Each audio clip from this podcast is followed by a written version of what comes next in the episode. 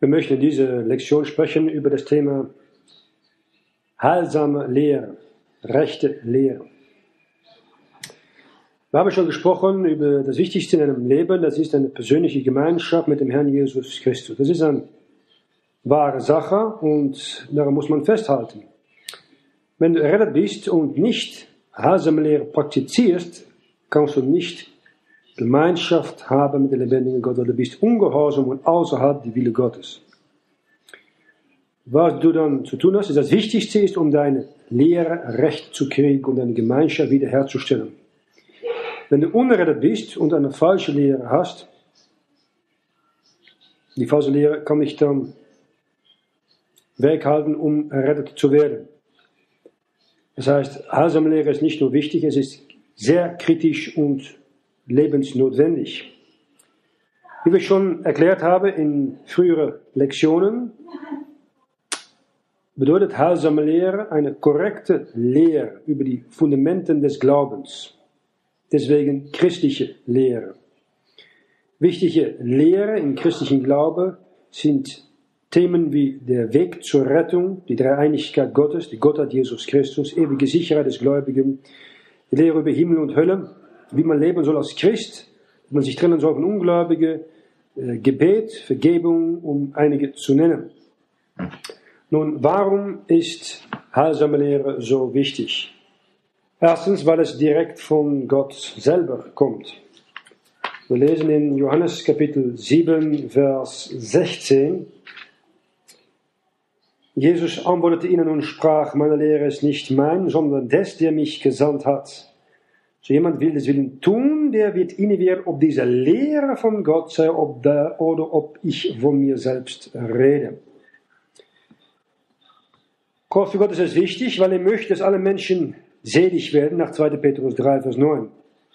Wenn du nicht die korrekte Lehre hast bezüglich Rettung, kannst du glauben, dass du errettet bist, aber in Wirklichkeit bist du verloren und auf deinem Weg zur Hölle. Nur weil du glaubst mit deinem ganzen Herzen an etwas, heißt das nicht, dass das auch richtig ist. Die Bibel warnt uns genau, um unsere Gefühle nicht, nicht zu vertrauen. Wir lesen in Sprüche Kapitel 14, Vers 12. Es gefällt manchem ein Weg wohl, aber endlich bringt er ihn zum Tode. Das Evangelium ist das Heilsplan. Das ist, weil es so wichtig ist. Das einzige wahre Evangelium, die Gnade Gottes, nun in die Zeit der Gnade von Auferstehung Jesu Christi bis Entrückung, ist der Tod, Begräbnis und Auferstehung des Herrn Jesus Christus nach 1. Korinther 15, Vers 1 bis Vers 4. Er starb für die Sünden der Welt, er wurde begraben und ist auferstanden von den Toten, um so die Tod und die Hölle für dich und mich zu schlagen. Der einzige Weg für dich, um im Himmel zu kommen, ist, um sein Opfer zu vertrauen und seine Auferstehung vollkommen zu vertrauen, dass die Zahlung deiner Sünde eins und für ewig bezahlt ist, nach Römer 10, Vers 9 und Vers 10. Es ist nicht das Evangelium und etwas, was deine Kirche zugefügt hat aus die Tradition oder etwas, was sie gesagt haben, neben das, was das Evangelium in der Heiligen Schrift sagt, was du zu glauben hast. Es ist das Evangelium plus nichts. Das ist schlussendlich das Wichtigste.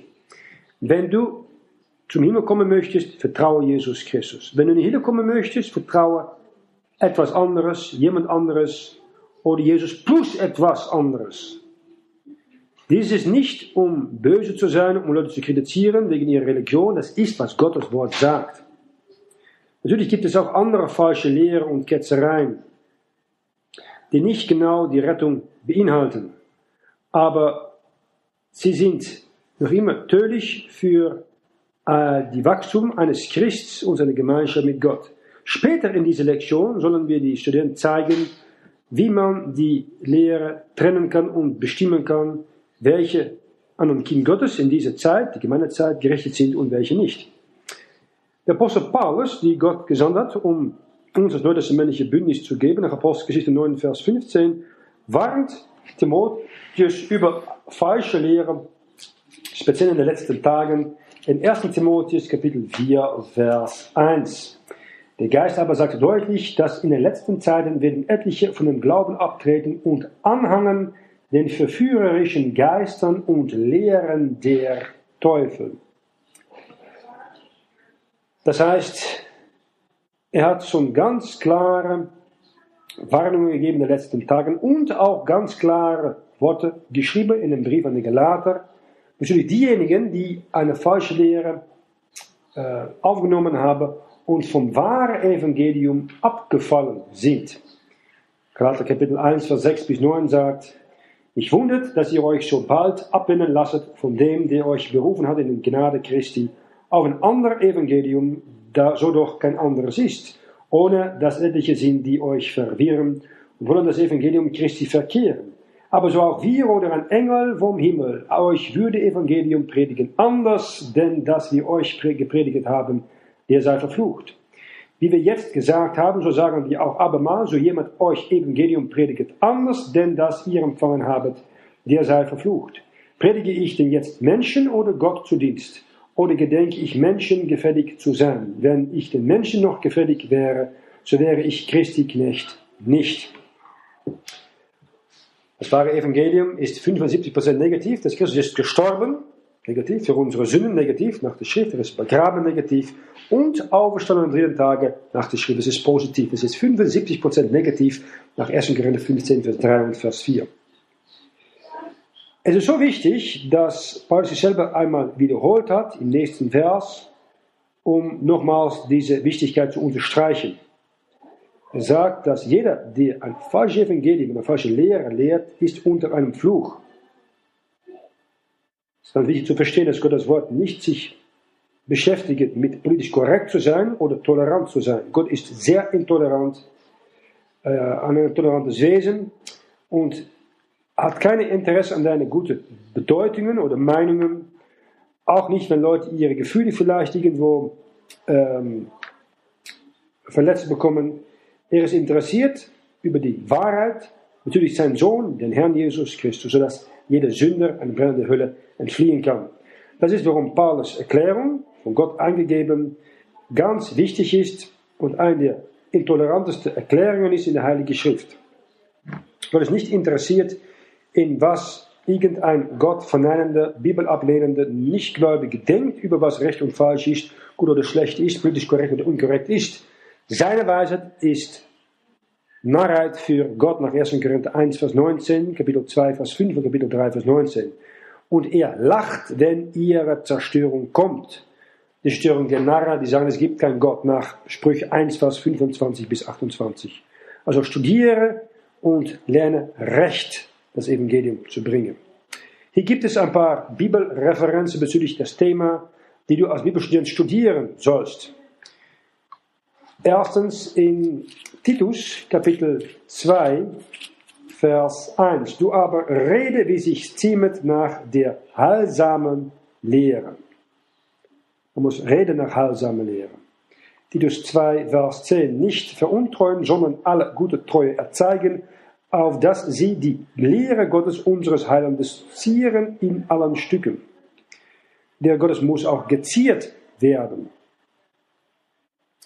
Durch deine Treue. Daneben warnt Paulus auch, dass es Leute gibt, die nicht beharren in die heilsame Lehre, nach 2 Timotheus 4, Vers 2 und Vers 3. Predige das Wort, halte sei zur Rechtszeit oder zur Unzeit, strafe, treue, ermahne mit aller Geduld und Lehre. Denn es wird eine Zeit sein, da sie die heilsame Lehre nicht leiden werden, sondern nach ihren eigenen Lüsten werden sie sich selbst Lehrer aufladen, nachdem ihnen die Ohren jucken. Neben sehen wir, dass auch Ältesten doppelte Ehre wert sind, wenn sie arbeiten im Wort Gottes und der Lehre.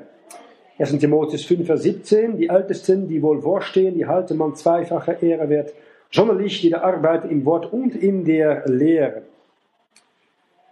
Und Christen sollen nicht jede neue Lehre umarmen, wenn die vorbeikommt, aber lernen das Wort Gottes recht zu teilen, nach Epheser 4, Vers 14 dass wir nicht mehr Kinder sein und uns wegen und wiegen lassen von allerlei Wind der Lehre durch Schalkheit der Menschen und Täuscherei, damit sie uns äh, schleichen zu verführen. Und ist die Frage, was ist die Ursache von falscher Lehre? Heilsame Lehre ist das Wort Gottes Recht. Teilen. Nicht mehr und nicht weniger. Und wir werden auch aufgetragen, das zu tun. Wir wurden aufgetragen, in Johannes 5, Vers 39, das Wort Gottes zu forschen. Und in 2 Timotheus 2, Vers 15, dich zu befleißigen, Gott dich zu erzeigen, einen rechtschaffenen und sträflichen Arbeiter, der Recht teile, das Wort der Wahrheit. Es ist interessant, dass das Wort forsche nicht nach Johannes 530, sondern Befehl in der neuen Bibel mehr steht. In der neuen Bibel ist es alles weggezogen. Wie möchtest du das Wort Gottes nicht mehr studiert und forscht? Gott oder der Teufel? Das heißt, bezüglich falsche Lehre ist das Problem, dass die meisten Leute nicht studieren für sich selber oder nicht gelehrt werden, das Wort Gottes recht zu teilen in ihrer Gemeinde und ihrer Kirche, weil ihr Pastor das niemals gelernt hat zu tun.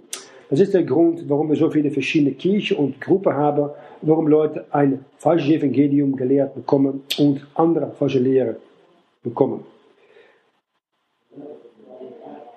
Das Nicht-Rechtteilen des Wort Gottes hat zwei Ursachen. Erstens, falsche Lehren sind immer gegründet auf ein paar Versen, die aus ihrem Zusammenhang genommen werden. Es gibt viel mehr Verse in den richtigen Zusammenhang, die eine falsche Ehre beweisen. Versen, die aus ihrem Zusammenhang genommen werden, sorgen dafür, dass die Bibel etwas lehrt, was die Bibel, Leute wollen, dass die Leute bekommen und sie ignorieren, was es sagt in dem Zusammenhang, wo Gott es geschrieben hat. Es wird meistens getan durch Unwissenheit und durch einen Mangel von ernsthaften Bibelstudien. Du kannst nahe die Bibel lehren und sagen lassen, was du willst mit dieser falschen äh, Haltung. Zweitens, nehmen Leute Versen, die lehrmäßig anzuwenden sind an Heiligen in anderer Zeit, zum Beispiel alttestamentliche Zeiten, Trübsalzeit, tausendjährige Reich, und versuchen sie zu platzieren in diese gegenwärtige Gemeindezeit. Das sorgt für viel Verwirrung und sorgt dafür, dass die Bibel sich augenscheinlich widerspricht, obwohl es das nicht tun kann. Vergisse nie, die Heilige Schrift, das heißt für Deutsch die Luther Bibel unrevidiert, nicht Leute sollen deine schlussendliche Autorität sein. Die Bibel meint, was es sagt, sagt, was es meint, in dem Zusammenhang, wo es geschrieben ist. So, was es sagt, ist wichtig. Nicht, was jemandem es sagen möchte, lass durch die Schrift zu ändern. Es ist sehr erstaunlich, wie viele heute argumentieren über die Bibel, Lehre, obwohl sie das Wort niemals selber studiert haben. Sie vertrauen, was ein religiöser Freund oder Prediger sagt Einfach, sie diese Leute Person gerne haben oder ihm gerne glauben möchten. Das ist die blinde, die blinde Folgen und kann führen zu Feuer des Feuers. Der wahre Grund von falscher Lehre ist ziemlich einfach. Ketzereien, die in dieser Gemeindezeit gelehrt werden, sind heilsame Lehren anderen Zeit, wie zum Beispiel das Alte Testament oder das Gesetz oder die Trübsalzeit oder das Millennium, das tausendjährige Reich. Das heißt, wenn du falsche Lehre verstehst, wie es heute gelehrt wird, das war eine Wahrheit in einer anderen Zeit, dann kannst du viele verwirrende Verse in ihren korrekten Zusammenhang platzieren. Der Schlüssel ist, zu lernen, die richtige Zusammenhang zu finden, sodass du das Wort Gottes recht teilen kannst. Zum Beispiel, ein falscher Zusammenhang sollte sein, lehren, dass der Sabbat Anbetung heute für die Gemeindezeit ist. Weil es gehört im Alten Testament unter dem Gesetz und zurückkommt in Trübsalzeit. Und danach. Man kann lernen, dass Wassertaufe notwendig ist für Rettung in die Gemeindezeit, weil es Werke sind und gehört in alttestamentliche Zeiten und möglicherweise in die Trübsalzeit. Drittens, dass du zum Beispiel Rettung verlieren kann in die Gemeindezeit, was im Alten Testament gehört oder im Trübsel und tausendjährige Reich gehört. Oder viertens, dass irgendwo Werke notwendig sind in die Gemeindezeit für Rettung. Auch die gehören zu nach der Entrückung oder Alten Testament. All diese Beispiele werden im Detail besprochen und mit Schriften unterstützt in vorherigen Lektionen in der mäßigen Serie. Ich will sie deswegen nicht nochmals wiederholen. Alle Schrift doch hat drei Anwendungen. Das ist sehr wichtig um zu bestimmen, ob ein Vers wirklich eine mäßige Anwendung hat in der Gemeindezeit heute, worin wir nun leben. Und wir sollen das nochmals wiederholen. Der erste, es gibt eine historische Anwendung. Bedeutet, findet dieses Vers statt in der Vergangenheit, Gegenwart oder Zukunft. Zweitens eine geistliche Anwendung. Geistliche oder praktische Anwendung im alltäglichen Leben. Und eine lehrmäßige Anwendung. Gottes Instruktion in ein bestimmtes Zeitalter oder Dispensation. Die Lehre über Sachen wie Rettung, ewige Sicherheit des Gläubigen und wie Leute in einem bestimmten Zeitalter Gott gefallen können. Lehre ändert sich im Zeitalter unter verschiedenen Bündnissen. Nun muss man immer verstehen, alle Schrift kann man geschichtlich und geistig anwenden, zu uns persönlich. Aber nicht alle Schrift kann man lehrmäßig in die Gemeindezeit anwenden. Seit Gott bestimmte lehrmäßige Sache für eine oder eine andere Zeit äh, bestimmt hat. Und folgendes lernst du dich zu helfen, das Wort Gottes Recht zu teilen, um die folgende Frage zu stellen, wenn du ein Stück Schrift analysiert. Erstens, wer, an wem wird das Buch oder Kapitel oder Vers geschrieben? An ein Volk, an individuelle Person, an eine Gruppe Leute, an alttestamentliche Juden unter dem Gesetz, an Gemeinde, Heilige, an Trübsel oder Millennium Heilige. Zweitens, wann ist diese Zeitperiode? bevor oder nach der Auferstehung Christi, in der Trübsalzeit, das tausendjährige Reich. Ist es bevor der Auferstehung oder nach der Entrückung? Wenn es bevor der Auferstehung ist oder nach der Entrückung, ist es nicht eine lehrmäßige Gemeindezeitanwendung und kann man nicht lehrmäßig heute für ein Christ anwenden. Drittens, was ist der Zusammenhang von Kapitel oder Vers? Und in welche Dispensation oder Zeitalter platziert man dieses? Zum Beispiel, man kann Matthäus 24 nehmen. Manche versuchen Vers 13 in die Gemeindezeit zu platzieren. Aber das ganze Kapitel ist ein Zusammenhang in der Trübsalzeit und nicht mäßig anwendbar für christliche Heiligen. Diese Fragen zu stellen helfen dir zu bestimmen, ob ein Vers lehrmäßig in die Gemeindezeit passt oder in anderen Zeitalter Dispensation passt. Zum Beispiel, gehört es zu Leuten in der Vergangenheit oder Leute in der Zukunft, nach der Gemeindezeit. Eine hilfreiche Regel ist zu erinnern, dass alle politische Briefe, von Römer bis Philemon, lehrmäßig immer für einen Christ anzuwenden sind. Obwohl manche Lehre in anderen neutestamentlichen Büchern auch lehrmäßig für Gemeinden anwendbar sind, gibt es auch viele, die das nicht sind. Und die muss man deswegen in einer anderen Dispensation platzieren. Es sind vor allem die Bücher, Übergangsbücher, Apostelgeschichte, Matthäus, Jakobus und Hebräer, die, wo viele moderne Ketzereien ihr Quelle, Grund finden. Und haben den Grund davon schon in anderen Lektionen erwähnt. Du musst sehr wichtig, sehr vorsichtig sein, um Lehre von diesen Büchern in diese Gemeindezeit anzuwenden, lehrmäßig.